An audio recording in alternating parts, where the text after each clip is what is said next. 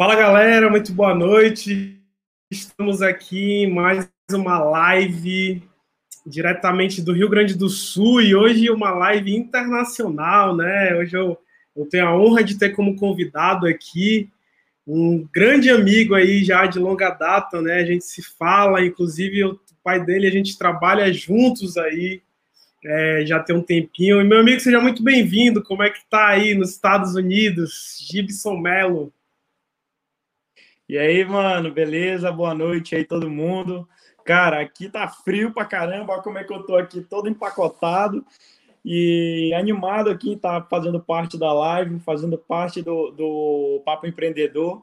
E, cara, vamos para cima, vamos começar aí. Tenho certeza que vai ser um bate-papo muito bacana, muito legal, descontraído, né? Eu não gosto de falar muito sério, às vezes até vou falar um pouquinho assim, dar um recado diferente, mas eu gosto mais de um papo distraído, a gente ficar bem de boa aqui. Bom demais. É, aqui também, então somos dois, somos do, do, mesmo time aí. Um papo bem à vontade, né? Aqui no YouTube não tem tempo, enfim, vamos trocar uma ideia bem legal. E, cara, eu sempre começo, eu sempre começo o quadro perguntando, né, quem é o Gibson. A, a gente vai falar dos Estados Unidos, tá? Para quem tá chegando aí. A gente vai falar dos Estados Unidos, mas, cara, quem é o Gibson Melo? É, e essa pergunta envolve o que que tu fez antes, né? Antes da tua trajetória, é, cara, eu sei que você já fez várias coisas aí. E, e, até chegar nos Estados Unidos hoje, né, cara? Quem é o Gibson Mello? Conta pra então, galera. Então, vamos lá, cara. Vou contar bem breve, assim, um pouco da minha história, até porque não tem muito, eu tenho 24 anos, já começando por aí, mas eu vou contar bem rapidinho. Então, é, eu fui criado, né, com, com aquela cabeça que a gente já sabe, né? Que foi a maioria dos brasileiros foram criados assim: estuda, passa na faculdade pública ou federal, arruma um bom emprego ou passa no concurso público, trabalha até se aposentar, enfim. Eu fui criado desse mesmo jeito. Creio que a maioria dos brasileiros foram criados assim. E eu fiz tudo que meu pai me pediu. Eu estudei, eu tirei boas notas, eu passei na faculdade federal e na faculdade pública, né, na, na UEA e na UFAM. As duas eu passei para contabilidade, escolhi a UFAM, fui para lá fazer o, o curso de contabilidade e eu vi com um período que isso não era para mim. Sentado ali naquela cadeira todo dia, escutando um cara que eu não queria ouvir, estudando uma coisa que eu não queria estudar, e aí eu decidi abrir mão da faculdade, eu decidi abrir mão da faculdade e decidi que eu ia trabalhar com vendas, né? Eu conheci um, um plano de negócio que acho que as pessoas que estão assistindo devem saber o que, que é. Pode falar abertamente aqui o nome da empresa, Michael? Sim, claro, fica à então, vontade. Então, então pronto, eu conheci o plano de negócio da Rinode, né? Eu fiquei maluco porque eu tinha 18 anos e eu nunca tinha visto nada igual, nada parecido. Na época que eu assisti, que eu assisti o plano de negócio da Rinode, eu fazia faculdade à noite, mas de manhã e de tarde eu trabalhava no escritório de contabilidade, junto com meu pai, e eu ganhava 800 reais, né? E a Rinode abriu muito a minha mente, me mostrou que eu podia ganhar muita grana, destravar a minha mente com vários, sobre vários assuntos, não só sobre vendas, não só sobre marketing multinível, mas sobre um leque de coisas. E eu decidi fazer parte do negócio e junto trancar a faculdade, né? Porque foi, foi incrível, assim, no primeiro mês de negócio eu já ganhei mil reais, mais do que eu estava ganhando no meu emprego. No segundo mês de negócio eu já ganhei três mil reais, muito mais do que eu já estava ganhando no meu emprego, entendeu? Então, assim, é, eu peguei esse negócio, peguei a Rinode e fiz com muita força, fiz com muita força. Eu tinha 18 anos, né? E eu, com 18 anos, cheguei a ganhar 5 pau por mês. 5 mil no Brasil é muita coisa. Com 18 anos, na época, eu não conhecia ninguém que ganhava isso. E aí eu continuei, continuei, continuei. Demorei um ano e dois meses para chegar no patamar de diamante. Né? Fui diamante da Rinode, por incrível que pareça. Fui diamante da Rinode com, com 19 anos de idade. Meu bônus deu 10.300 reais. Porrada, porrada, porrada. E aí eu fiz o negócio. Um ano depois, eu formei um diamante novo, né? Eu tenho um diamante abaixo de mim. Na verdade, hoje ele já é diamante elite abaixo de mim. Claro que eu não sou besta, não perdi meu ID, continuo me ativando todos os meses. Antes de eu sair do Brasil, continuava usando todos os produtos todos os meses. Enfim, e por que, que eu decidi parar de fazer Rinode? Né? Eu, che eu cheguei no momento que eu não estava mais conseguindo me desenvolver, eu não estava conseguindo mais subir, e o problema não era com a empresa, o problema não era com o modelo de negócio, o problema não era com os produtos, o problema não era com nada disso, o problema era comigo. Né? Eu sentia que o problema era comigo e que eu precisava fazer alguma coisa para mudar. E aí eu decidi dar uma pausa na Rinode, depois de quatro anos de negócio, e aí as coisas obviamente começaram a apertar muito porque acabei tendo que ir para acabei ter que ir para o mercado tradicional, né? Não fui direto para um emprego, fui fazer Uber, passei oito, nove meses fazendo Uber, sobrevivendo, né? Ganhava aí dois e quinhentos, três mil reais por mês. Vi que Uber não dava, sentia muita dor na costa, muita dor na perna, enfim, você trabalha feito um condenado, beleza, não é legal. Tive a experiência. Depois eu eu tinha guardado um dinheirinho, né? A minha esposa tinha um carro, a gente vendeu o carro dela, juntou esse dinheiro e a gente decidiu vir nos Estados Unidos em 2019 para fazer umas compras e levar produtos importados para vender no Brasil. A gente fez isso, deu muito certo. A gente vendeu todos os produtos em coisa de um mês. E aí eu decidi montar uma lojinha online e começar a importar, pedir pela internet né, pedir direto dos Estados Unidos para chegar em casa. E aí eu peguei uma primeira porrada, eu pedi dois iPhone, e aí quando chegou na alfândega, pegaram meus iPhone e eu perdi 11 mil reais em mercadoria. Caramba! E aí, eu, já, eu já... Eu já ia te perguntar isso, mano. Nesse momento, tu, tu conseguiu trazer o que dos Estados Unidos? Velho, é... quando, eu, quando eu vim, eu, eu levei muita roupa, muita roupa, eu vendi muita roupa tênis, é, Apple Watch, é, muitas vitaminas, suplementos, é, produtos encomendados. Como eu disse que eu vinha, várias pessoas encomendaram produtos de mim, produtos de beleza. Então é, teve que pagar é, a mala, no caso, quando tu veio daí dessa primeira vez. Quando, quando eu vim da primeira vez, é, tudo que eu trouxe, tudo que eu peguei para vender no Brasil, pagou toda a minha viagem. Pagou toda a minha viagem. Eu não tive lucro. Eu não tive lucro, mas claro, eu estava começando um negócio. E a gente sabe que todo negócio é assim no começo, né? Eu não tive lucro, porém, pagou toda a minha viagem. Eu não tive gasto nenhum. Eu vim para os Estados Unidos de graça a primeira vez. Então, para mim, isso aí já valia muito a pena. Só de ter tido a experiência, já valia muito a pena. E aí, quando eu perdi esses 11 mil reais, eu já desmotivei de novo. Né? O que é normal, porra, não é, não é normal o cara perder 11 mil reais e ficar feliz. Desmotivei, aí logo em seguida, logo em seguida veio o coronavírus, veio a crise do coronavírus, o dólar saiu da casa de 3,90 para 5,50, não, não tinha mais condições de importar. Não tinha mais condições de importar. Eu tinha pedidos, pessoas me mandavam mensagem: mano, eu quero uma mochila, mano, eu quero suplemento, mano, eu quero vitamina. Eu falei, velho, não tem como. Não tem como, o dólar está nas alturas, eu vou te cobrar um valor que tu vai achar um absurdo. Então eu prefiro nem te dar o preço. E aí eu desisti disso, né? Desisti de tentar importar, porque o dólar subiu muito. E aí eu já tive, já tinha tido duas experiências com empreendedorismo, né? Já que o papo é esse, Rinode e importação. E aí eu conheci um outro mercado, que foi o mercado de seguros eu me tornei corretor de seguro de vida, vendi durante um tempo seguro de vida, e é um mercado muito top. Até hoje, desde que eu conheci o mercado, eu tenho seguro de vida, eu pago um seguro de vida muito bom. E, e, é, e é essencial, é essencial ter seguro de vida, ter seguro de carro, ter seguro de casa. Depois que eu entrei nesse mercado, eu entendi. E aí lá estava eu empreendendo de novo, né? Porque o corretor, ele não é um empregado, ele é um autônomo. Então, se ele vende, ele tem dinheiro. Se ele não vende, ele não tem dinheiro. Igual como é na Rinode. Se você vende, você tem dinheiro. Se você não, tá, se você não vende, não tem dinheiro. A mesma coisa era quando eu era corretor. E lá, tá, lá estava eu tentando empreender pela terceira vez. Fiquei nesse mercado aí seis meses, ganhei um dinheirinho legal, né? fiz algumas vendas legais, mas devido a algumas situações, eu passei por umas dificuldades E aí eu falei, cara, não dá, não dá, ainda não era isso, ainda não era isso. E depois de, de, de três depois de três tentativas com empreendedorismo, já tinha falhado.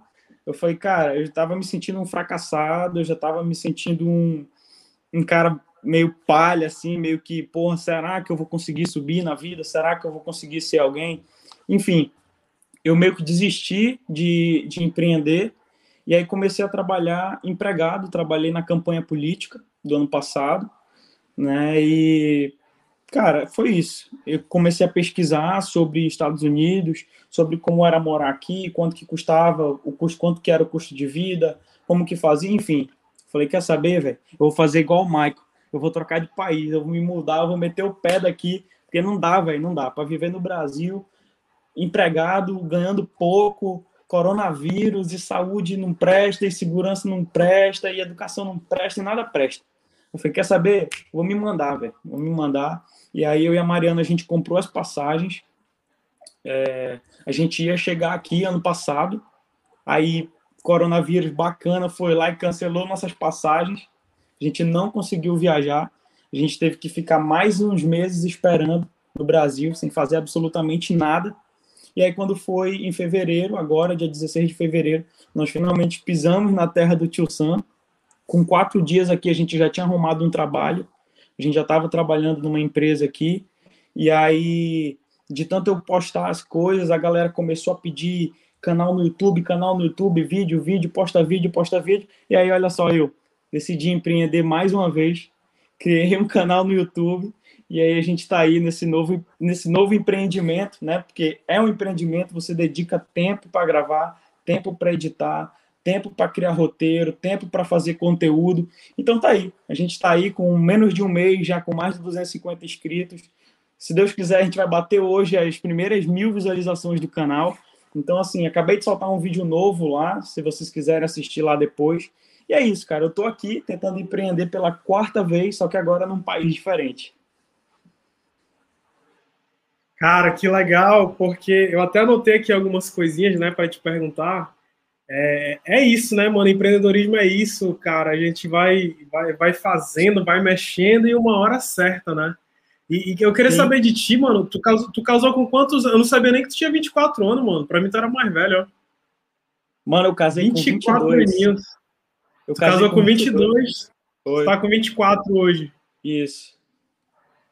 Que dois, legal, cara. E aí, quando. Casado. Foi no, foi no momento que, que, que justamente vocês estavam nesse meio tempo aí, né, cara? O que, que vai fazer e tal, na baixa, né? Velho, tava muito na baixa, velho.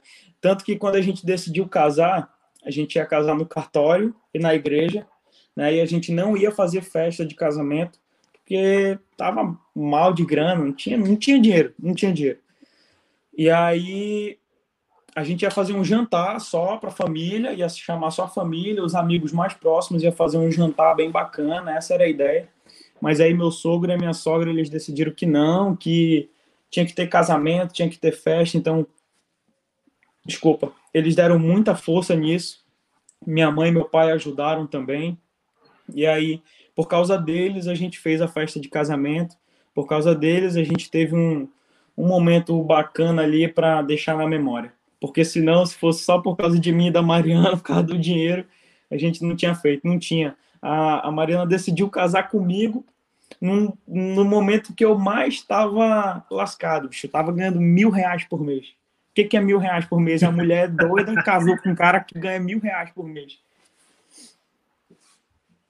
Cara, e, e, e, outro, outro ponto bem interessante que eu anotei aqui foi em relação à idade, né? Cara, eu, eu lembro, Gips, que com 18 anos, mano, nossa, é que nem. A nossa criação foi parecida, né? Meus pais também, pô, estudam para concurso, faz uma faculdade, passei numa faculdade, passei no concurso e tal. Mas, cara, com, é, o mais louco disso é tu, que você, com 18 anos, tu já tava com a mente voltada para o empreendedorismo, tu já tava empreendendo, né? Em parceria com, com o Grupo Rinode no Marketing de Rede. E, e, e, cara, e eu lembro que eu, nossa, nem, nem passava pela minha cabeça, mano, nem passava. Por isso que eu levanto muito a bandeira hoje do empreendedorismo, né? porque mudou minha vida completamente. E, e, eu penso que um moleque de 18 anos pode assistir isso aqui e falar, cara, faz sentido o que o que está sendo falado, né? E, e tu já, é. com essa idade, já tinha essa mentalidade, cara, surreal. É, então, não deu tempo de eu ter uma experiência tão aprofundada com um emprego. Eu fiquei três meses no meu emprego, porque logo em seguida eu conheci o marketing multinível, eu conheci o que era empreender, eu conheci a venda, eu conheci o que era trabalhar com pessoas e não deu tempo de eu ter uma experiência, de me acomodar, de tirar uma férias por ano. Eu não tive isso. Eu já dei de cara, com três meses, já dei de cara com empreendedorismo. Eu falei, é essa parada mesmo. É isso mesmo. Se é isso aqui que vai me levar para o topo, se é isso aqui que vai me dar qualidade de vida, se é isso aqui que vai me dar liberdade geográfica, é isso aqui que eu vou fazer. É isso que eu quero. Sempre foi isso que eu sonhei, entendeu? Eu sempre quis sair do Brasil, sempre, sempre. Eu só não queria vir para os Estados Unidos.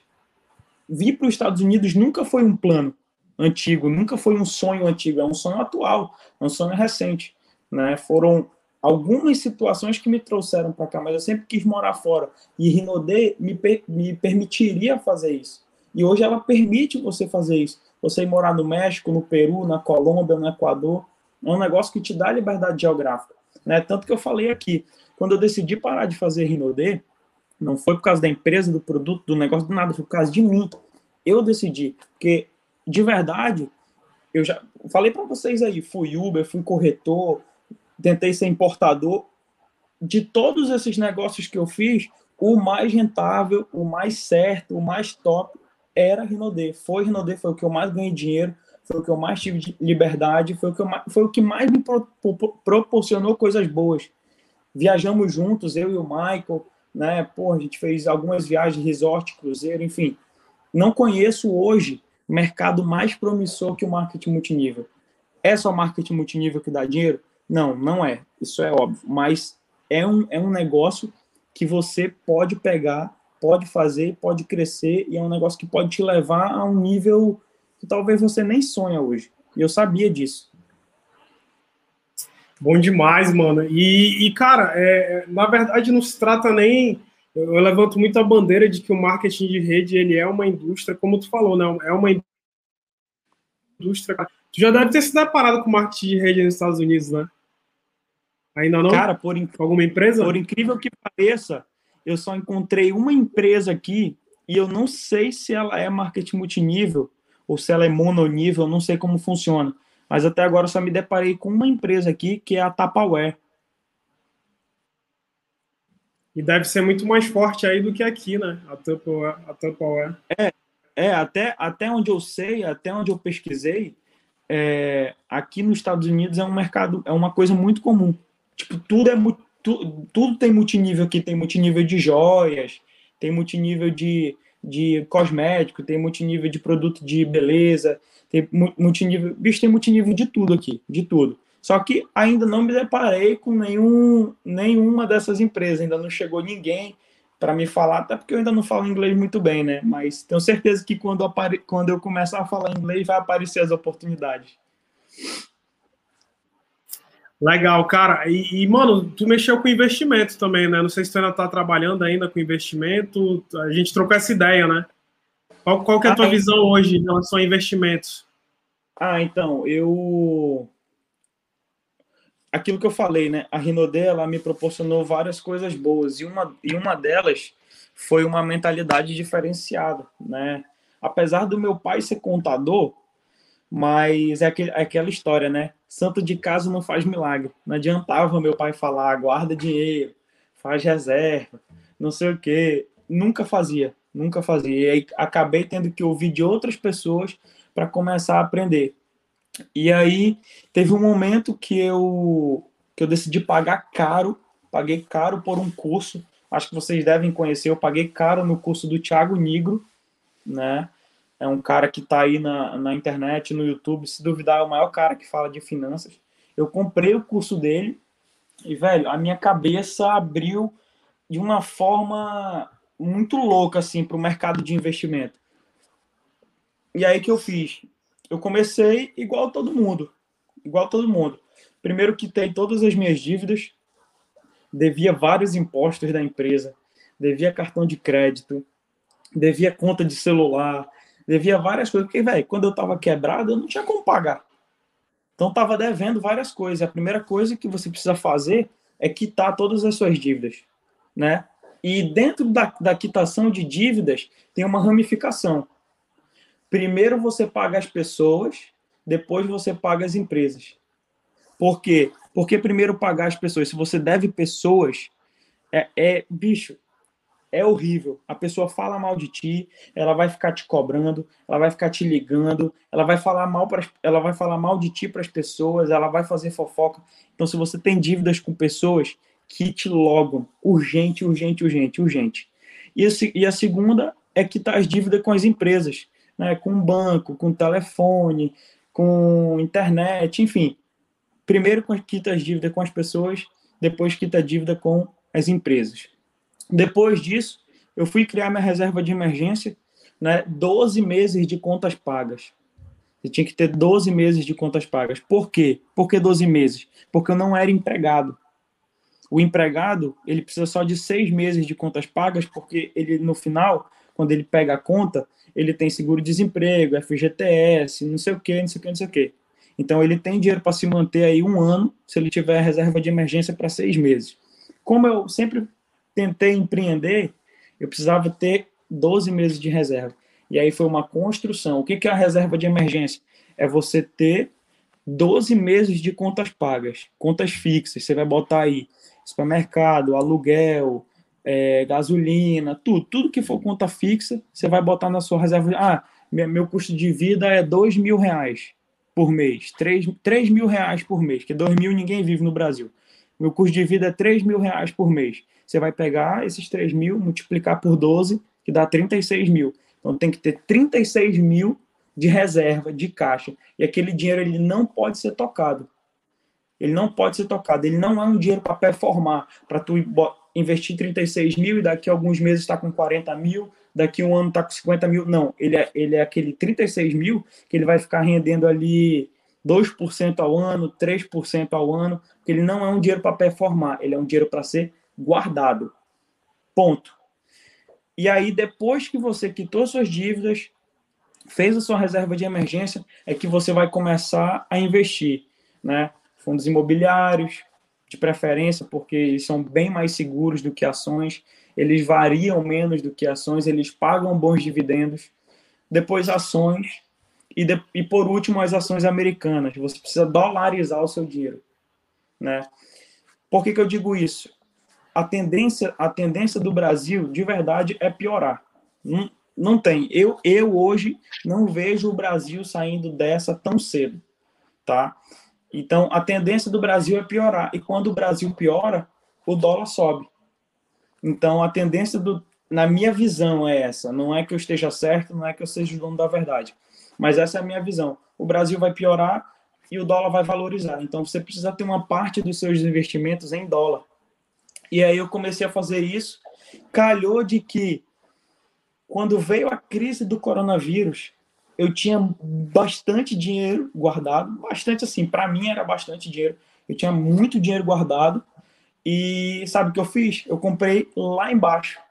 Eu comprei as empresas no mínimo, no mínimo, no mínimo. Tinha empresas que tinham feito IPO, que é a, a abertura né, no mercado de ações, tinha feito, a, a, a abertura num valor e eu na crise eu comprei ela num valor abaixo do que ela tinha aberto. E, um, em seis meses ela valorizou 72%. Né? Essa empresa foi a Vivara. Investi na Vivara, quando ela estava lá embaixo, e em seis meses ela valorizou 72% na minha carteira. Então eu ganhei um bom dinheiro com Vivara, ganhei um bom dinheiro com Disney, porque Disney, ao invés da crise pegar ela, ela pegou a crise ela lançou o aplicativo concorrente da Netflix e ao invés dela fazer assim na crise, ela fez assim. Eu também estava com Disney na carteira, subiu 62%. Então, aproveitei o momento, fiz dinheiro com investimento no passado, agora eu estou bem mais seguro. Eu precisei usar toda a minha reserva de emergência para vir para os Estados Unidos. Eu precisei vender algumas ações para vir para os Estados Unidos, mas foi por um bom motivo. né? Hoje eu tô aqui, tô confortável, tô numa casinha aqui tranquila, ó. Uma casinha massa aqui, toda novinha, toda bonitinha, entendeu? Valeu a pena. Vendi a minha moto, trouxe o dinheiro para cá também. E assim, é... o mercado de investimento ele não vai deixar ninguém rico, tá? Você só, você só fica rico fazendo dinheiro. Você só fica rico empreendendo. Cara, como é que eu vou ficar rico? Fazendo dinheiro. Você só fica rico fazendo dinheiro. E para fazer dinheiro você tem que trabalhar. O investimento ele não vai te deixar rico. Né? São raros os casos de um cara que acerta o Bitcoin lá a 3 mil reais e vende a 300 mil. Isso cara, nem conta com isso, nem espera com isso. Sem contar que eu não preciso nem falar aqui que day trade não é investimento, né? É, é, swing trade com, com, com mini dólar, com mini contrato, não é, isso não é investimento, gente. Isso não é investimento. Não caiam nessa. Tá? Eu perdi dinheiro com isso. Tentei isso aí também. Tentei botar robô para funcionar, para fazer dinheiro para mim. Perdi grana, entendeu? Não funciona. Não funciona. É um mercado que parece cocaína ele vicia. Ele vicia, ah, pô, ganhei 100 reais hoje. Cara, ganhei 100 reais no segundo dia, ganhei 100 reais no terceiro dia. Aí no quarto dia tu perdeu 500. Aí não adiantou nada tu ter ganhado 100, 100, 100, se no quarto dia tu perdeu 500. Só que é um vício. Só que é um vício. Pô, se eu ganhei 300, eu posso ganhar de novo. Aí tu vai lá, ganha, ganha, ganha, ganha, depois perde de novo. Aí quando tu vê, tu já tá mil negativo e tu não consegue mais parar porque tu já tá viciado entendeu? Então, é tenso, é tenso. Investimento não é isso. A vida Bom, do cara. investidor é chata e monótona. Que legal, cara. Que legal você tocar nesse assunto aí, porque é um assunto que está em alta também, né? E todo mundo acha, eu troco muito essa ideia hoje com algumas pessoas, e eu nem entendo muito de investimento, né? Mas o raso pouco que eu sei sobre isso, mano cara, que, que eu até tenho um mentor que eu sigo, que ele fala assim, cara, se você tiver menos de 5 milhões de reais, vamos colocar um milhão, se você tiver menos de um milhão, cara, você tem que empreender, você tem que fazer 10 virar 20, 100 virar 200. E nos investimentos você nunca vai conseguir essa margem de lucro aí, nunca, nunca, nunca. É, nunca na vida. Né? Demora, velho, demora, demora. É, pra vocês terem uma ideia, eu vou fazer, eu vou completar um ano de investidor agora. Tem um, vai completar um ano que eu invisto. Eu comecei a investir, eu comecei a investir agora, foi agora, recente. Foi quando deu a crise do coronavírus, né? Um ano atrás. Vai fazer um ano que eu invisto. Março, sim, março do é, ano passado. Um ano que eu invisto. Eu, eu, eu tive de lucro aí, em um ano de investimento, hum, 12, 12 para 13% de lucro. Ou seja. Ao ano, né? Ao um, ano. Um ano. Um ano. Ou seja, basicamente. ao mês. Basicamente 1% ao mês. E tá muito bom. E tá muito ah, bom. Não é, não é todo mundo que consegue fazer isso. Agora, esse novo ano que entrou, eu tô, eu tô negativo aí, eu tô perdendo 3%. Porque veio a segunda onda do coronavírus, né? Tá afetando tudo de novo, as ações estão caindo de novo, eu tô perdendo 3% já esse ano que entrou mas para mim não faz diferença. Eu estou perdendo um dinheiro que não era meu, eu já tinha ganhado essa grana, entendeu? Legal, legal, mano. Que papo top. Esse papo é bom demais. Eu já até fugi do script aqui todinho, todinho. A gente nem começou ainda. Não, script é só Mas... pra, script é só para é... conversa, só para puxar assunto. Cara, uma pergunta que me fazem muito, Gibson, e tu tá passando por esse momento agora, é, cara, como que eu faço para ir para os Estados Unidos? Nossa. É, cara, como é que tu faz hotel e, e mano, e, e, carro e moradia? Nossa, eu já ouvi isso demais, mano, demais. E aí seria legal a gente ouvir de ti agora, né? Como é que tem sido, cara, essa transição aí, esse planejamento, né? É, como é que tu fez, cara, para arranjar aluguel e carro e trabalho, meu irmão? Como é, como é que tá sendo isso tudo, essa experiência? Não, eu imagino que tu deve já ter recebido essa pergunta milhões de vezes. Tu foi para o México, né? Foi, foi para o Sul, foi para o Peru e toda vez que a gente se muda é a mesma pergunta, né? Eu fiz a mesma coisa, eu fui para São Paulo, agora eu vim para os Estados Unidos e mano, todo dia, todo dia alguém pergunta como foi que eu fiz, quanto que é o custo de vida, como que é preço de moradia, preço de supermercado, preço... Por isso que eu decidi criar o canal no YouTube, que eu vou falar sempre no canal do YouTube. Né? Mas, enfim, para resumir para vocês aqui, o meu planejamento é... começou com comprando dólar, né? Você precisa ir comprando dólar. Na verdade, na verdade, o planejamento mesmo inicial é passaporte. Para você começar a pensar em vir para cá, você precisa tirar o passaporte, 257 reais. Depois disso, você precisa tirar o visto, que é 160 dólares. Né? Para quem mora em Manaus é uma bosta, porque tem que viajar para São Paulo, para o Rio, Recife, algum lugar que tenha consulado. Então, Porto Alegre, Brasília. É, então, além, além dos 160 dólares, que dá mil, quase mil reais, você ainda tem que gastar com passagem, hospedagem, alimentação para ir fazer a entrevista lá, correndo o risco de você ser negado e perder todo esse dinheiro. E ainda tem que voltar para buscar, né? Não, não precisa voltar para buscar. Eles, eles mandam em casa, chega com 10 dias úteis.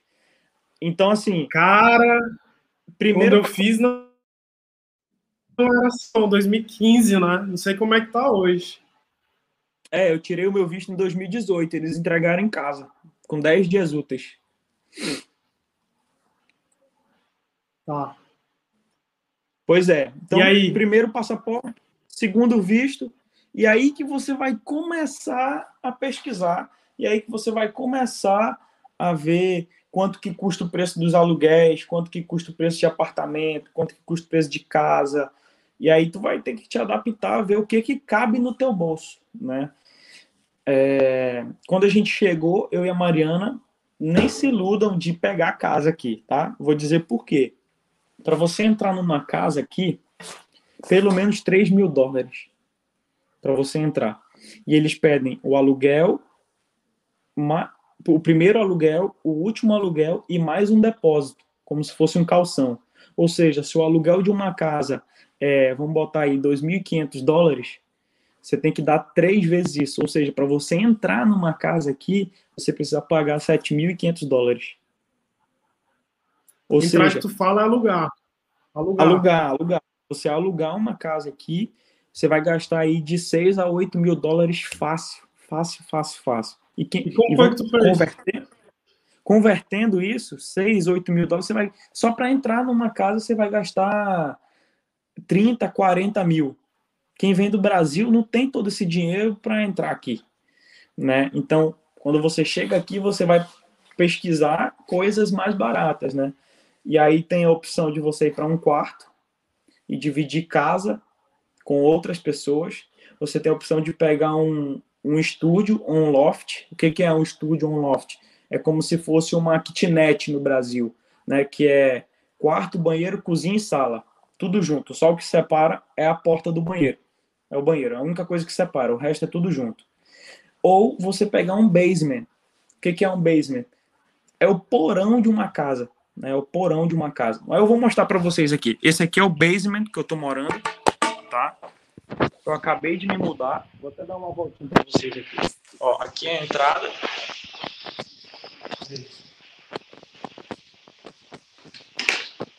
Ó, Aqui é a entrada do basement. Aqui é a cozinha. Bem rapidinho. Ali tá tudo bagunçado ainda, porque a gente ainda vai tirar essas coisas daqui. Aqui é onde vai ficar a sala, é a sala de janta. Aqui é o banheirinho massa. Olha aí. Banheirinho top. E aqui um quartinho. Olha só. Aqui um quartinho massa. Isso é o basement. Isso é o porão de uma casa nos Estados Unidos. tu, tá, tu tá no porão aí, então tu, tu alugou o porão de uma casa. É, é isso. Aqui eles chamam de basement. No Brasil é. No Brasil é, porra, tu tá morando no porão. Não sei o quê. É, aqui é extremamente normal. Cultura do. Isso é. Já estão. Peraí. Eles já estão. Cons eles já estão acostumados com isso. Tu conseguiu, então, o porão aí é muito mais acessível do que alugar uma casa inteira, né?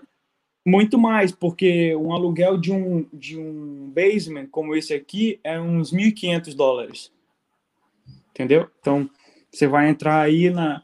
E eles não cobram três, é, três é, primeiro, último e, e depósito. Eles cobram só o primeiro e o depósito. Ou seja, tu vai entrar num desse aqui com 3 mil dólares. Bem melhor do que pagar 6, 8 mil dólares para entrar numa casa. Sim, sim, sim. Aí, o que, que acontece? Aqui é tudo individual. A gente tem a nossa cozinha, a gente tem a nossa sala, o nosso quarto, o nosso banheiro. Só nós usamos aqui. Mas tem uma família que mora em cima. Né? Mora uma, uma, uma moça e o filho dela. Eles moram em cima aí. A única coisa que a gente divide é a máquina de lavar e a máquina de secar. Pronto, só isso. Cara, que, que louco, que louco. Eu tava até lembrando aqui do, do, dos momentos que eu tive também. A gente já ficou no loft, aí a Thaís, a gente ficou no loft. É, é no Peru eu também fiquei assim, é, alugando quarto, né, de, de dentro uhum. de casa, pelo Airbnb, cara, surreal, surreal. É, cara, de verdade, é quarto, você morar em quarto é complicado. No primeiro mês, a gente completou, a gente está com um mês e meio aqui. No primeiro mês, a gente ficou num quarto, mas é muito ruim você dividir casa com outras pessoas, é muito ruim, porque são culturas diferentes, são educações diferentes e não dá certo, não dá certo. Rápido, rápido, rápido, eu e a Mariana, a gente tomou a decisão de vazar, de pegar outro rumo e a gente achou esse basement aqui, porra, tudo bonitinho, a, a dona dessa casa aqui é a primeira moradora. Esse basement ele nunca foi usado. Nós somos os primeiros moradores desse basement. Tudo novo, tudo novo. O fogão tá na etiqueta ainda. Nunca, o fogão nunca foi usado. A máquina de lavar louça nunca foi usado. Tá no plástico ainda. Então vale, vale muito a pena. Vale muito a pena você economizar nesse início. Claro, depois você trabalha, você ganha um dinheiro, você vai para um cantinho só seu para um apartamento ou para uma casinha só sua. Mas para quem está começando, essa aqui é a melhor opção. E tu tá em qual cidade aí, mano, nos Estados Unidos? Agora eu tô numa cidade chamada Walton. Fica em Massachusetts, né, norte dos Estados Unidos. Em Massachusetts? É, o estado é Massachusetts, a cidade é Walton. Tá, e como foi que tu escolheu essa cidade, mano? Por qual o motivo de ter escolhido essa cidade aí? Tá, vamos lá. É, as cidades que, quando você vê na internet, quando você vê no YouTube, Instagram, as pessoas que moram nos Estados Unidos, as cidades mais comentadas são Miami, Orlando, é, Massachusetts e Califórnia, né? São, são é, Flórida, Massachusetts e Califórnia são os três estados mais comentados. E aí eu, eu fui atrás de saber sobre um pouco de cada estado, né? Por que não a Flórida? A Flórida, apesar do clima ser muito bom, porque é parecido com o clima do Brasil, tem praia e tal, paga muito pouco. Lá eles pagam uma média de 7, 8 dólares a hora. É muito pouco. E o custo de vida em Miami é alto. Em Orlando, o custo de vida é baixíssimo é ótimo, mas porém você ganha 7, 8 dólares a hora. Você não ganha dinheiro. Você tem qualidade de vida, mas você não ganha dinheiro. Na Califórnia, é, você ganha muito dinheiro, você ganha aí 18, 20 dólares a hora. É, diferença é gritante, né? Porém, o custo de vida é absurdo. É absurdo. Se duvidar, é o segundo estado com maior custo de vida do país. Só perde para Nova York, né? E e Massachusetts, ele é o meio termo. Ele é o meio termo. Você nem ganha muito, nem ganha pouco, e o custo de vida nem é muito alto e nem é muito baixo. Então aqui, a média do salário mínimo é 13, 14, 15 dólares a hora. O mínimo que você vai ganhar aqui é 12 dólares a hora, o mínimo, o mínimo. E a gente deu sorte, eu e a Mariana, eu digo, eu digo que a gente deu sorte porque, na verdade, Deus colocou as pessoas certas no, nossa, no nosso caminho a gente conheceu algumas pessoas e essas pessoas tinham vaga de emprego, pô. E a gente começou ganhando aqui, com quatro dias aqui, a gente achou um trabalho que pagava 18 dólares a hora. Caramba! Então, então para o estado que a gente tá, para Califórnia, 18 dólares é fichinha. Mas para o nosso estado aqui, 18 dólares já é um bom começo. Já é um bom começo. E aí a gente começou, aceitou na hora, porque, pô, ganhar isso em outros empregos, né? Ia ser muito difícil. O trabalho que a gente faz é muito tranquilo. A gente, eu e a Mariana, a gente está trabalhando numa empresa de desinfecção de transportes públicos. Né? A gente faz toda a desinfecção do ônibus, é, ônibus e trens. E aí você passa com uma máquina, vai jogando todo o produto com, com, uma, com uma pistola, você joga os produtos no corrimão, nos bancos, na área do, do motorista, você desinfecta tudo e pronto. E, esse é o trabalho. E você ganha 18 dólares a hora para fazer besteirinha. Tô ligado. Cara, é, isso também é outra pergunta, né, que, que, eu, que eu ouço muito, né, eu, eu tô, tava lembrando aqui, né, como, como que eu fui para Lima, capital do Peru, né, eu fui para Iquitos primeiro, é, como se fosse interior ali, e depois eu fui para Lima, para capital, e dessa última vez que a gente foi para o México também, eu, eu, lembro que a gente estudou, né, nossa, para onde a gente vai e tal, e aí surgiu um contato em Veracruz, mas sempre surge essa dúvida, né, pô, país gigantesco, imagina o Brasil, né, para quem não tem noção, né, Imagina o Brasil, aí tem a capital, Brasília e tal, e tem todos os outros estados. Qualquer país é assim, né? E, e, e o Gibson tá aí. Eu mesmo já ouvi falar que a Califórnia é um dos lugares, dos melhores lugares para se viver nos Estados Unidos, né? É, uhum. Um dia desse eu tava vendo, acredito que a Califórnia diz que é top, né? Tem até um amigo que mora lá. É, eu e a Mariana, nós temos planos de morar na Califórnia daqui a alguns anos, mas para isso a gente precisa se preparar financeiramente, porque lá o custo de vida é pesadíssimo. Vou só dar um exemplo para vocês. A gasolina aqui em Massachusetts, ela está em média aí de 2,79, 2,65 dólares. Dólares, 2,65 dólares. Mas é o galão, né? O galão de, de 3,78 litros. 4 litros, arredondando aí. Tá? Tá, isso sai o quê? 2,75 tu tá falando? É, tu, tipo, tu enche o tanque com 40 dólares. 2,75 dividido por 4, 0,68 vezes 5 é como se fosse 3,50 o litro, transformando é, para real, que, mais ou menos. É, só que, por exemplo, quando, quando você mora aqui, você ganha em dólar e gasta em dólar. É como você morar no Brasil, ganhar em real gastar em real. Então a gente não faz essa conversão. Entendeu? Sim. sim.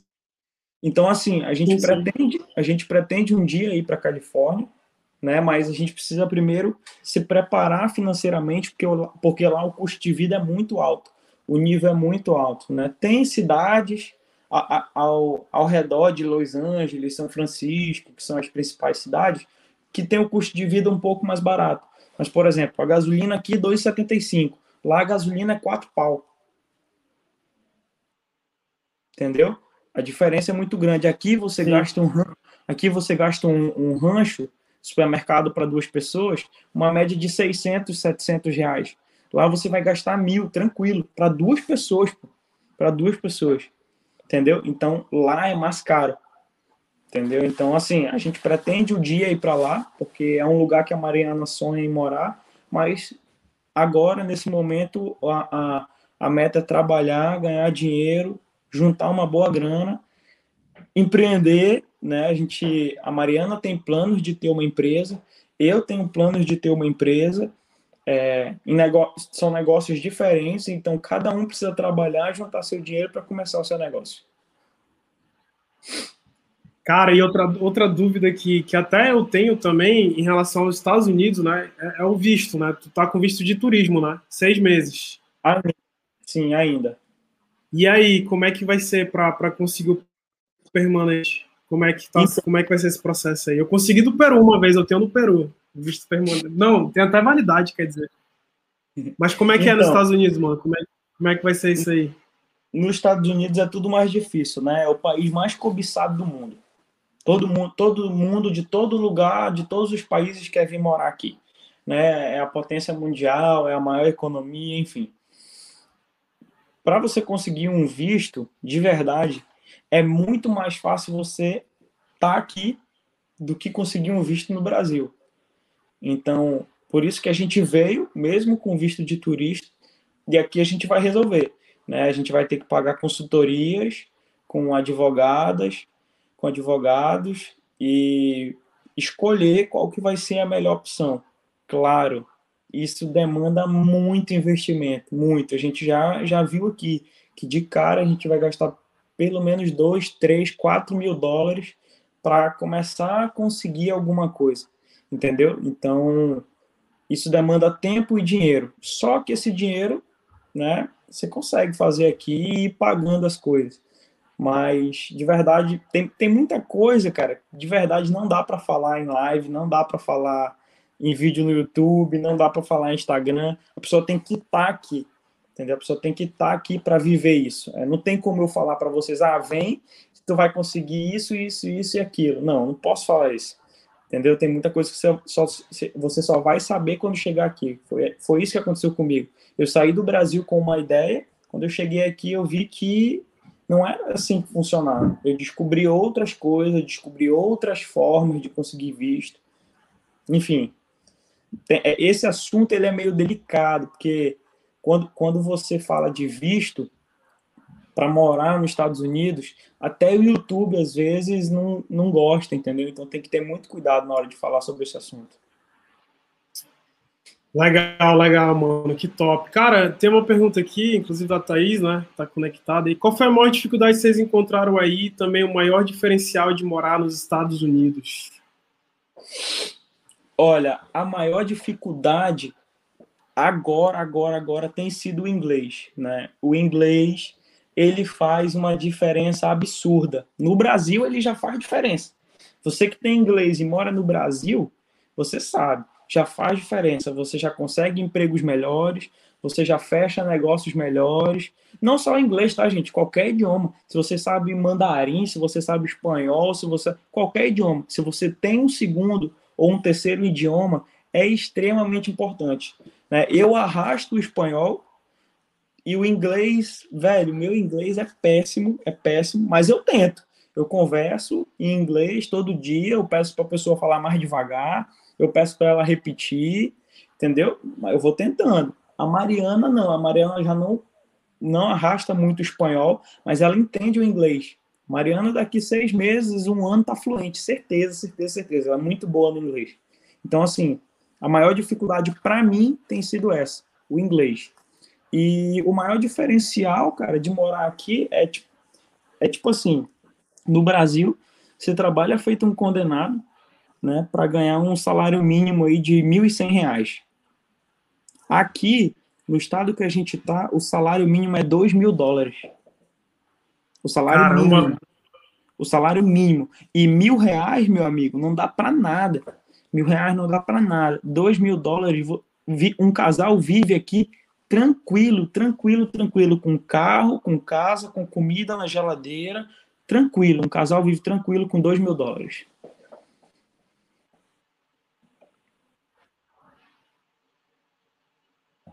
Diferença brutal, né, mano? 2 mil dólares. Nossa, a gente tá falando de 10 mil reais, né? Mês. É, se for salário mínimo. Quase 12 mil, né, mano? Porque o dólar já tá quase batendo 6. Eu vi a cotação hoje, tá 5,89. Então é quase Caramba. 12 mil reais. Que surreal, cara. Que surreal, é. né? É. Eu, eu, particularmente, eu tenho essa vontade de morar nos Estados Unidos, né? E em relação ao idioma, mano, eu concluí uma coisa, né? Eu, eu hoje eu, eu, falo espanhol fluente, né? E inglês também eu, eu arranho, eu desenrolo, eu sei, sem me virar no inglês.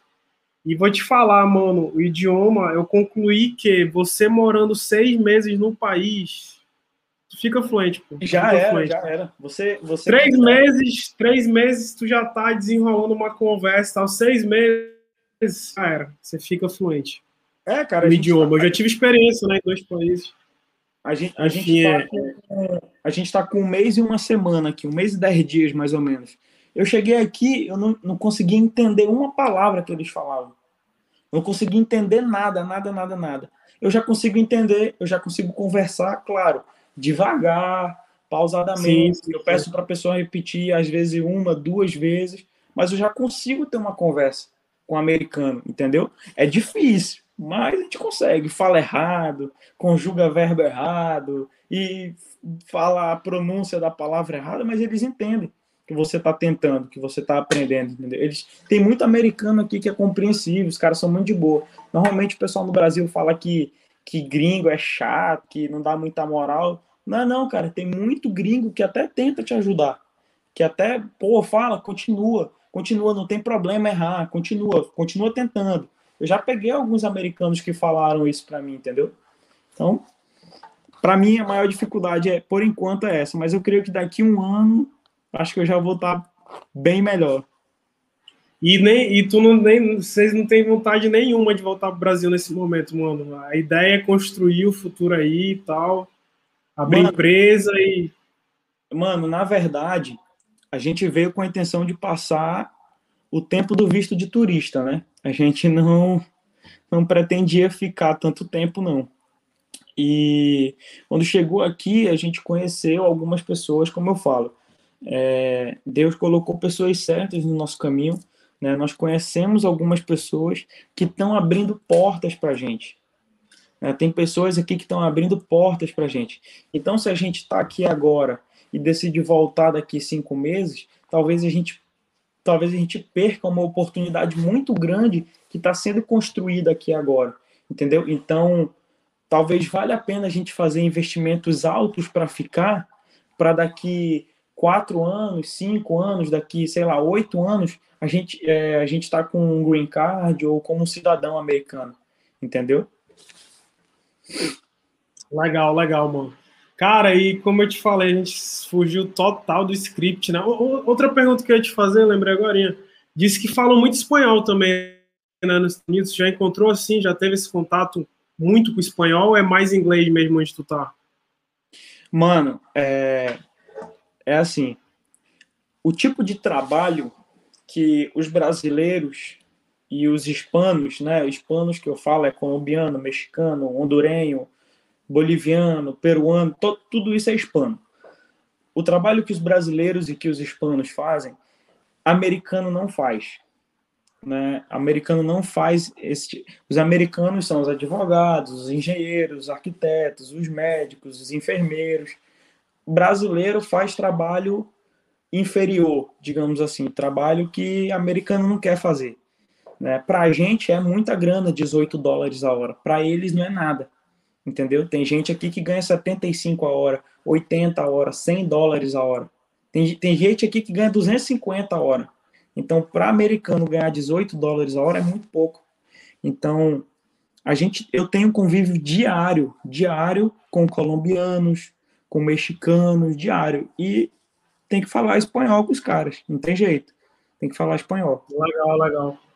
Legal, isso aí eu já tinha ouvido falar e tu acabou de confirmar, né? Cara, que legal. É, e, cara, mano. Cara, não é vergonha, de verdade, não é vergonha nenhuma, bicho. Não é vergonha nenhuma. Quando, quando alguém fala assim, brasileiro, sabe qual que é o problema do Brasil, Michael? Eu vou te falar uma parada que eu ouvi. Peraí, já. Só ver se o celular tá carregando aqui. Já, beleza. Tá. É, eu ouvi uma parada aqui nos Estados Unidos assim, que o problema do Brasil não são os políticos.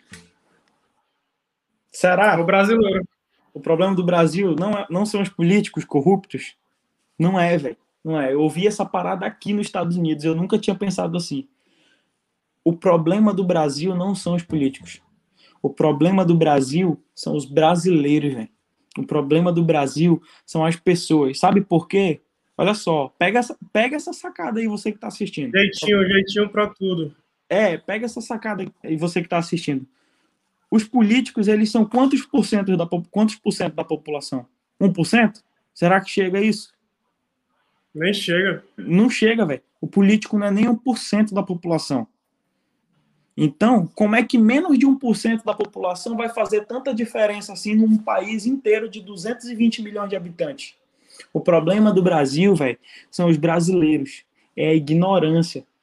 Entendeu? O brasileiro, infelizmente, e eu tô falando de mim também, eu também já fui ignorante, né? E o problema é a ignorância, sabe o que que aqui nos Estados Unidos, sabe quem que passa a perna em brasileiro? Brasileiro. Outro, outros brasileiros Sabe quem que rouba brasileiro? Outros brasileiros. Sabe quem, que, quem, quem te engana, quem mente para ti? Outros brasileiros. Não é americano. É, é a, a tua própria raça, pô. A pessoa que é do teu próprio país. Ela mesmo te ferra. Entendeu? Então o problema do brasileiro é esse. É, é, é, é a inveja. Bicho, é a falta de raciocínio. Os caras não pensam. Os caras não pensam, entendeu? Fala besteira demais, fala muita bobagem. Então, assim, o problema do Brasil é o brasileiro. O brasileiro fala assim: ah, tu saiu do, do, do teu país para ir lamber chão de, de americano. É, velho. É, é isso mesmo. Ah, tu saiu do Brasil para construir casa para americano, para ser pedreiro nos Estados Unidos. É, velho. É isso mesmo. Sair, mas sabe quanto que ganha aqui? Vou falar para vocês, eu nem, eu nem, nem devia falar isso. Se a Mariana souber que eu tô falando isso, ela vai ficar com raiva. Sabe quanto que a gente ganha aqui? Chuta aí quanto que a gente ganha aqui. Chuta aí. Tu tá falando vocês, tu e a Mariana? É, por semana. Chuta aí quanto que a gente ganha por semana. Cara, é matemática, né? Vamos colocar aí 20 vezes vezes 8 dá o quê?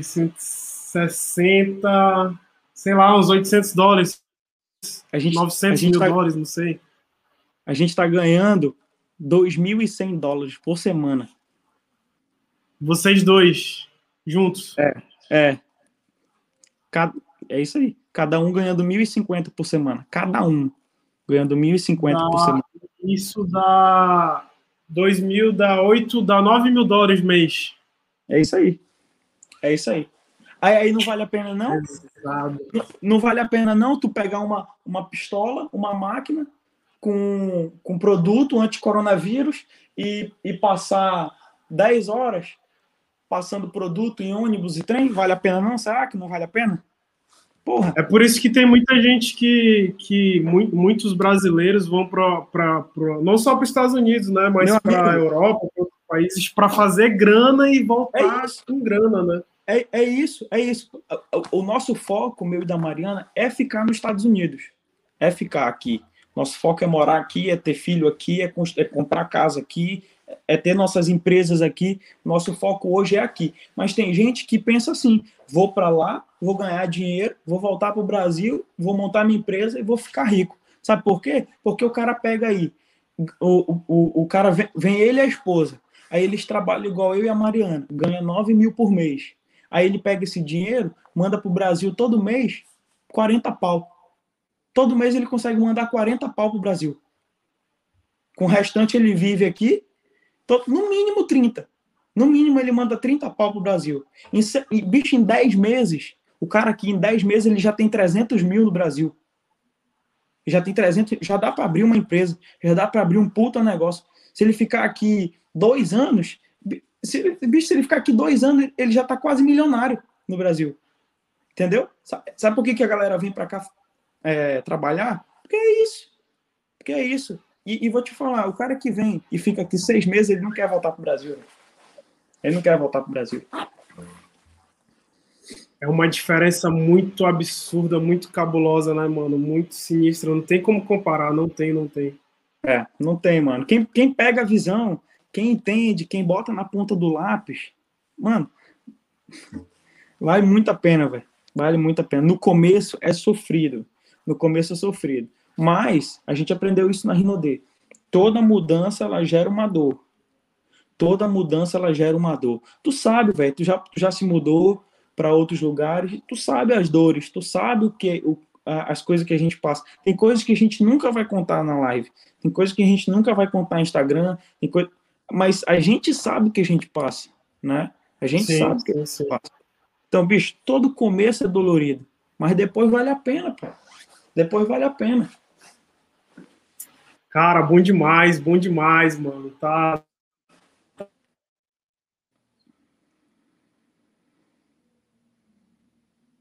Oi, oi, oi. Não tô te ouvindo. Tu travou aqui, mano.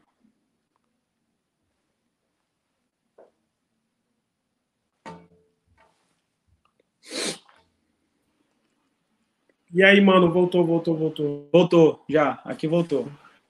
Tá me ouvindo? Já, agora eu tô te ouvindo. Cara, que tá chovendo aqui, a, a internet tá meio ruim. Mas vamos, a gente tá Não, caminhando tá aqui para a reta final já, o papo tá bem bom, tá bom demais. E, e cara, vamos falar um pouquinho de empreendedorismo, né? Acabou que a gente nem falou nada, né, de empreendedorismo direito, foi só falando dos Estados Unidos. Mas, quer dizer, claro, claro, que tudo tem a ver com empreender, né, mano? Tudo, tudo, tudo que é, você tá fazendo aí, cara, é, é a realidade, né? A realidade de todo mundo, enfim.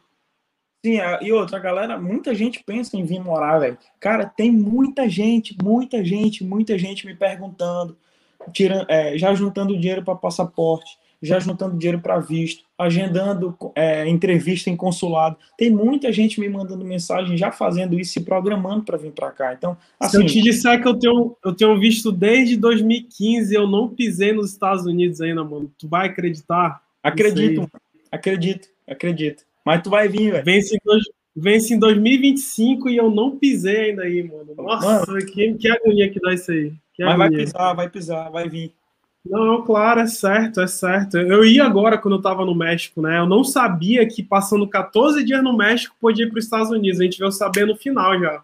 É, podia. Foi o que a gente fez. A gente passou 15 dias lá no México e aí a gente conseguiu entrar aqui, fez o exame negativo do Covid e aí eles deixaram a gente entrar.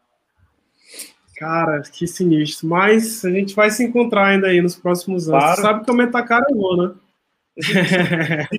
Se quiser vir para Nova York, eu moro aqui a quatro horinhas de Nova York. Legal, legal. Top. Bom demais. A gente vai se encontrar aí. Claro. É, e, mano, e, e cara, é, eu sempre gosto de fazer essa pergunta também, né? Para pegar a visão de cada pessoa, né? para a visão e que para que alguém que vai assistir ainda vá ver o que que significa empreender, né, cara? O que que é empreendedorismo na tua visão? Mano, empreender para mim é arriscar, arriscar, né? Mas arriscar calculando. O empreendedorismo para mim ele é um risco calculado, né? O, o, o só arriscar só arriscar, não, eu vou arriscar nisso aqui. Isso é uma aposta. Isso aí é aposta, é cassino. O empreendedorismo ele é um risco calculado. Né? Você calcular o, o, o que pode dar de errado, é você calcular quantos meses você pode ficar no negativo, é você calcular quantos meses você pode ficar sem, sem a tua empresa dar lucro. O empreendedorismo ele é um risco calculado. Essa é a minha visão sobre empreendedorismo. Então, todo mundo que decidir empreender, essa pessoa tem que saber que ela está sofrendo, que ela está correndo riscos, mas ela tem que saber quais são esses riscos, entendeu? Para mim, isso é empreendedorismo. Bom demais para ver, cara. Nunca, nunca é, ninguém fala a mesma coisa, né? Sempre é uma visão diferente. É, é. é. E outra, tem, tem mais, tem mais. O empreendedorismo, é, quando se fala em empreender, em ser um dono do próprio negócio, é, logo as pessoas pensam, porra, eu vou largar meu emprego para abrir um negócio, será que vai dar certo? E aí o, o empreendedorismo ele está ligado diretamente ao medo. Ele está ligado diretamente ao medo. Quando você fala empreendedorismo, já vem na tua cabeça o medo o medo de dar errado, o medo de sair do emprego, o medo do que as pessoas vão pensar. Só que o medo, o medo, ele é treinável. O medo, ele é tre... eu aprendi isso faz pouco tempo. O medo, ele é treinável. Então, se Joel J fala isso, né? É, o, o medo ele é treinável. Então, se toda vez que tu passa por uma situação, tu sente medo, o teu cérebro vai entender isso. E aí toda vez que acontecer alguma coisa, ah, não, eu tenho medo. Ah, não, eu tenho medo. Ah, não, eu tenho medo. Entendeu? E aí, esse é o problema. Você tem que treinar a sua mente para não ter medo. Que apesar dos riscos, você é maior que isso. Entendeu? Bom demais, bom demais, meu amigo, bom demais. Cara, e, e tu é um cara que já cometeu muitos erros, né? Pô, é visível, você já fez algumas coisas, né, com pouca idade, e a gente só cresce, a gente só aprende errando, né, mano? Isso aí é fato. O erro, ele faz parte. E qual que é esse erro que tu percebe que muita gente comete? Eu sempre falo, né? Eu sempre, é, quando eu vou dar o exemplo, eu falo nosso imediatismo, né? Uhum. Achar que vai começar hoje, amanhã ele quer ter resultado. Principalmente nós brasileiros, né? E, e aí, cara, é, qual que, na tua visão, qual que é esse erro que muita gente comete no, no, nessa, nessa trajetória? É, para mim, o imediatismo ele é um problema, né? Mas entra uma questão que eu acabei, que a gente acabou de conversar ainda agora. É, eu vou, eu vou ser sincero com vocês, né? O, o, meu, o meu maior problema, o meu maior erro foi, apesar de todos os treinamentos, apesar de, de tudo que eu aprendi na Rinode, eu tive dois erros muito grandes. O primeiro foi a falta de informação e o segundo foi a arrogância. Né? É, quando você passa a ganhar muito dinheiro em pouco tempo, às vezes o teu ego ele infla demais, ele fica muito estufado, né? e você acaba se tornando uma pessoa arrogante. Então, assim, a arrogância ela só te tra ela só traz coisas ruins, ela está ligada a sentimentos negativos, né? Então, uma, uma coisa que eu vou falar para vocês é: sejam humildes, independente de quanto você está ganhando. Se está ganhando mil reais, seja humilde. Se está ganhando dez mil reais, seja humilde. Está ganhando cem mil reais, seja humilde. Porque a arrogância ela acaba com as pessoas, o ego ela acaba com as pessoas. É, é, é, tá, tá, é cientificamente comprovado que a arrogância ela tá ligada a um sentimento negativo, a, a uma energia negativa. Então, velho, se tem um, uma coisa que eu quero, uma coisa que eu errei, que eu quero que, que eu desejo que vocês não errem é na arrogância. É que quando vocês não têm dinheiro, vocês sejam humildes, e quando vocês tiverem dinheiro, vocês sejam mais humildes ainda. Entendeu? E uma coisa que eu tô aprendendo é doar, né? Eu sempre fui um cara muito muito assim, ah, tipo, se esse cara tá passando por isso é porque ele quer. Se esse cara tá pedindo dinheiro na rua é porque ele quer, entendeu? E, cara, não é assim. Não é assim. Eu tô aprendendo a ser mais é, emocional. Eu, eu, eu era muito frio, eu tô aprendendo a ser mais emocional. Eu tô aprendendo isso com a minha esposa. Ela é assim. É por isso que o casamento é importante. Às vezes o casamento é o equilíbrio. Uma pessoa é muita coisa, uma, um, uma coisa, e outra pessoa é, é diferente. Então, os dois se equilibram aqui. Então, esses, esses foram os meus erros, né? A, a, a arrogância, a falta de conhecimento. E sempre busquem conhecimento. Sempre leiam livros, sempre vejam vídeos, sempre escutem podcasts. Cara, eu trabalho aqui nos Estados Unidos 10 horas por dia. E das 10 horas, é tipo 3 horas ouvindo podcast. Eu boto o meu fonezinho de ouvido e vou embora trabalhando ouvindo podcast entendeu? De várias pessoas, de várias pessoas, Flávio Augusto, é, mano, não vou lembrar nomes agora, Thiago Nigro, Bruno Perini, é, é, tem muita gente, muita gente. Esses gurus de internet aí, tudinho eu conheço, Conrado Adolfo, esses caras tudo, conheço tudo, porque eu ouço podcast todo dia. Legal, mano, que massa. Eu, eu vejo que tu até pegou essa parte da doação, aí tu já deve ter pegado um pouco isso aí nos Estados Unidos. É, Sim ou não? Sim, todo mundo. Porque, cara, eu lembro que, que no México agora a gente teve essa experiência, né? No México, o mexicano ele doa muito, assim, ele, ele pega e, e, e gorjeta, gorjeta aí deve ser tradicional, né? Gorjeta. Gorjeta que se, se você não der, você é o maior mal educado do mundo. Exatamente, exatamente. Passei aqui, por isso no México. Aqui, se você vai num restaurante e não deixa gorjeta pro garçom, você é mal educado ao extremo. Aqui, se vem um entregador de pizza entregar comida na tua casa e tu não deixa gorjeta, você é mal educado, você não é uma pessoa boa. É tipo isso. É surreal, cara, é surreal. Essa, essa experiência aí também já me marcou muito, né? E claro, a gente tem que melhorar nisso sempre, né? Uhum. É, é, incrível, incrível. E, mano, é, eu vi que agora você tá começando no YouTube aí, né? É, eu, eu tô nessa trajetória também aí desde o início do ano e a gente tá trocando essa ideia aí de vez em quando. Vamos crescer junto. É, exatamente. Eu queria perguntar de ti, cara, como é que tu. É, dica pra galera aí, dá dica pra galera aí.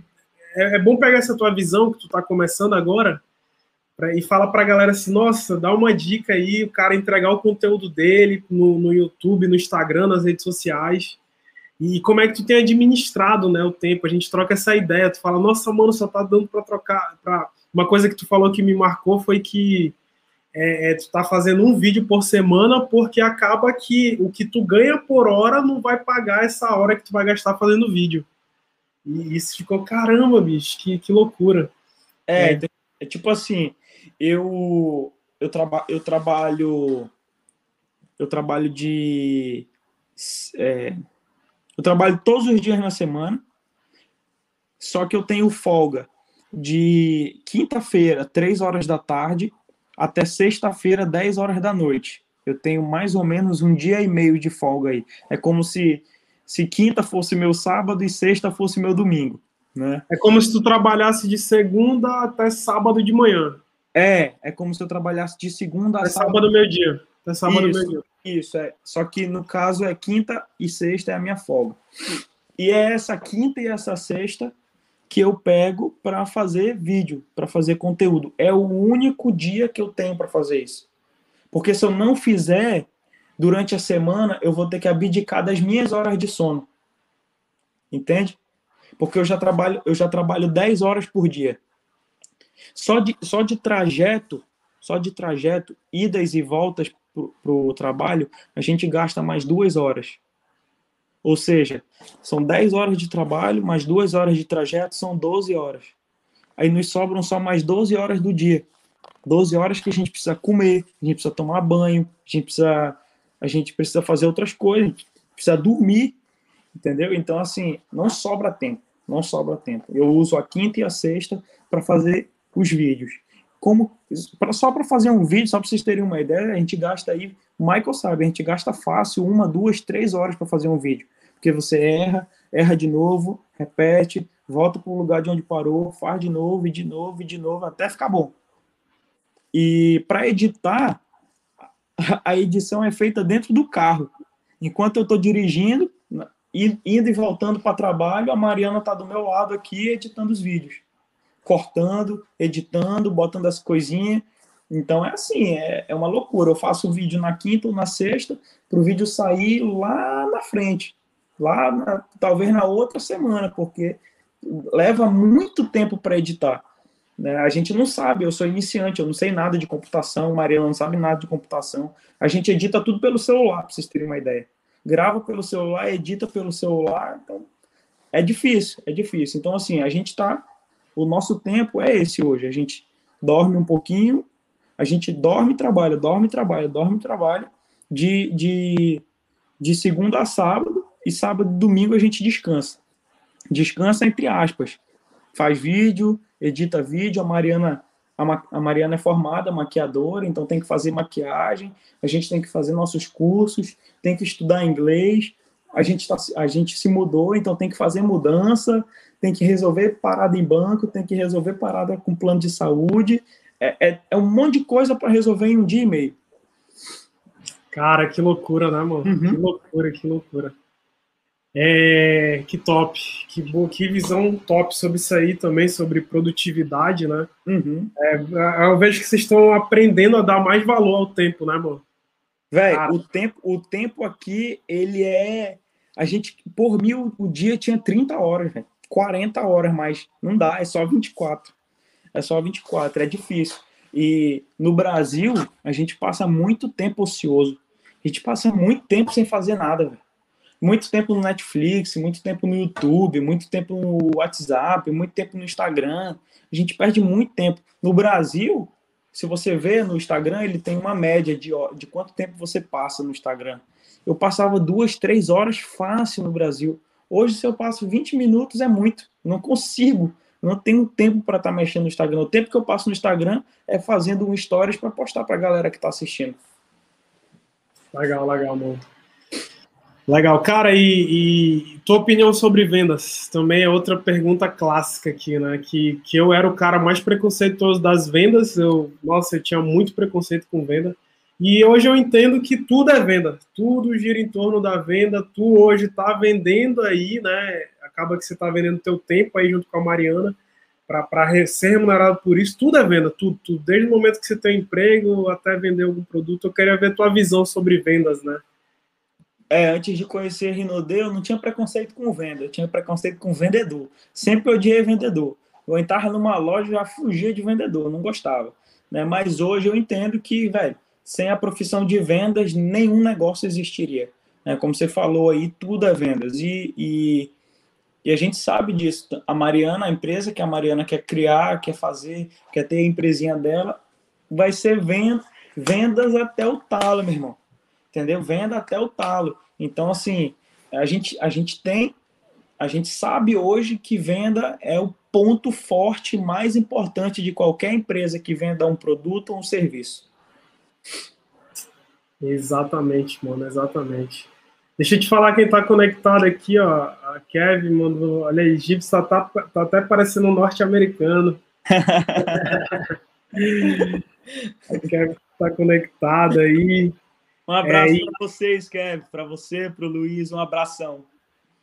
Bom demais. Cara, e a gente está tá fechando agora, né?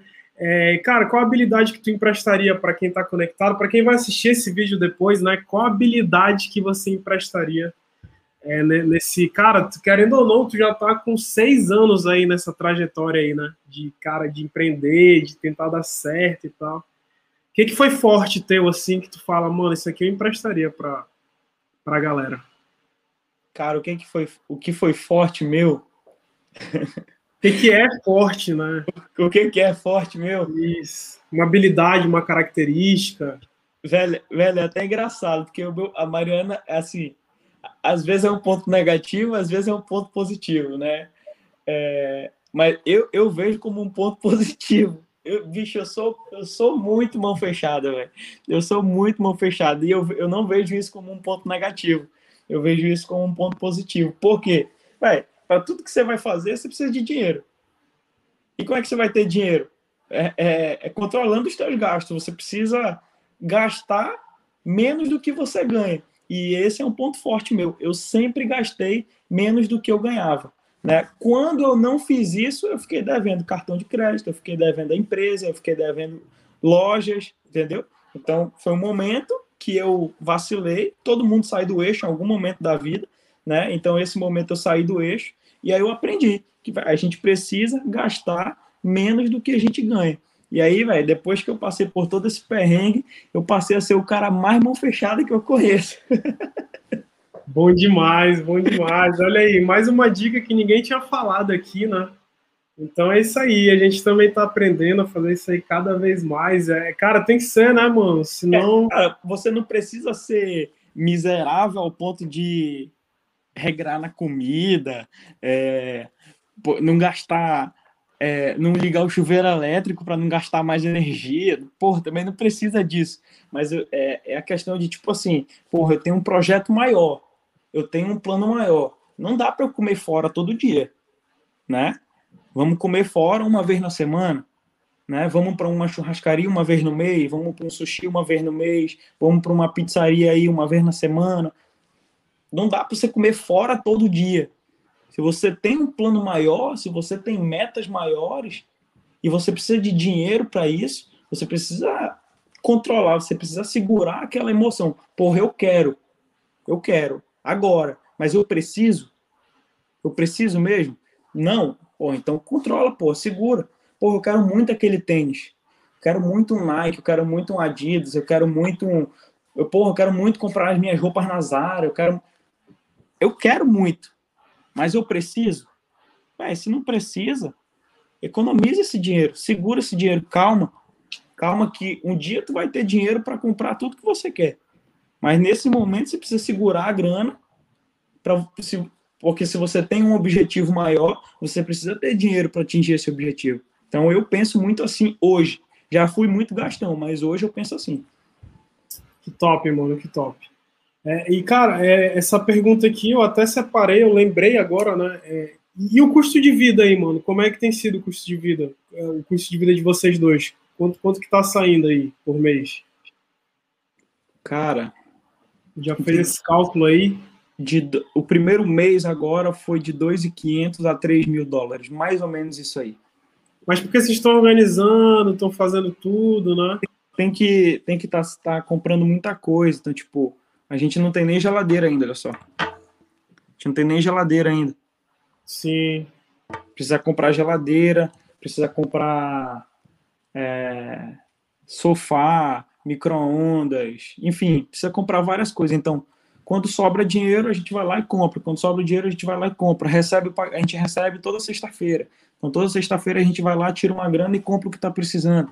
Entendeu? Então, tem que comprar prato, tem que comprar copo, tem que comprar faca, tem que comprar jogo de cama, tudo. Então, acaba que o, o a gente está gastando mais do que o normal.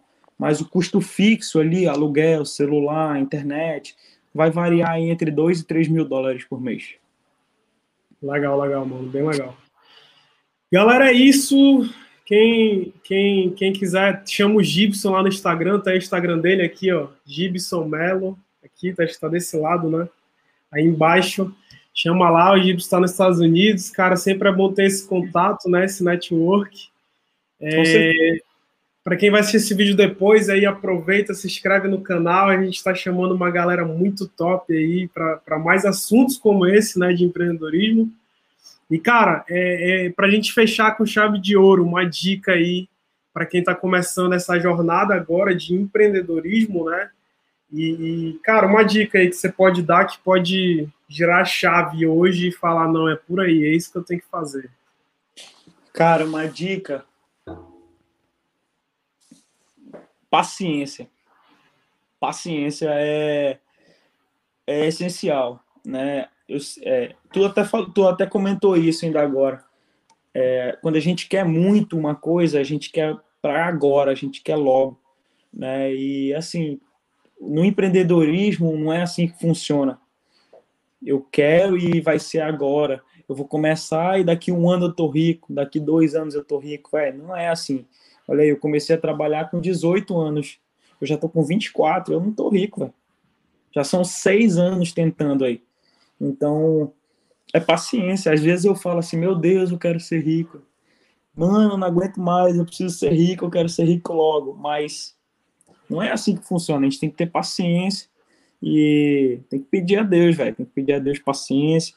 Tem que pedir que ele que ele que ele não, não, não, não deixe a gente perder a cabeça, de desistir, de, pô, de ter pensamentos negativos, tipo, eu não vou conseguir, porra, eu vou fracassar, porra, isso e aquilo. Não, tem que pedir força, velho, e paciência. Paciência. Uma hora, uma hora vai chegar, velho. Se você persistir, se você tiver paciência, se, claro, claro, persistir e ter paciência, mas trabalhando, né? Porque em casa não vai adiantar nada. Em casa não vai adiantar nada. Tem que ter paciência, tem que persistir, mas você tem que estar tá trabalhando. Você tem que estar tá construindo alguma coisa. Se não estiver construindo nada, nem adianta pedir para Deus para ficar rico, você não vai conseguir, não.